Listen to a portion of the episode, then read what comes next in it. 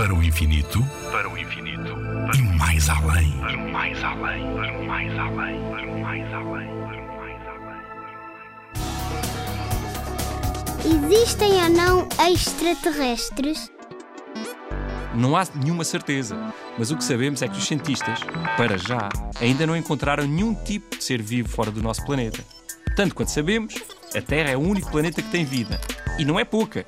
Por isso, todos aqueles seres verdes, com olhos bugalhados e braços de polvo que os desenhos animados, só vivem no planeta da imaginação.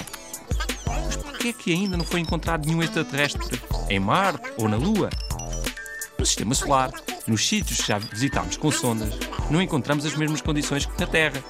Como, por exemplo, ter uma temperatura agradável, uma atmosfera nem muito espessa nem muito fina, e água líquida em abundância na superfície do planeta. Nem rios, nem mar se encontrou ainda em lado nenhum. Estas sondas, mesmo depois de procurarem muito, não encontraram vida como existe no nosso planeta. No entanto, o universo é muito grande e nós conhecemos uma parte muito, muito pequena.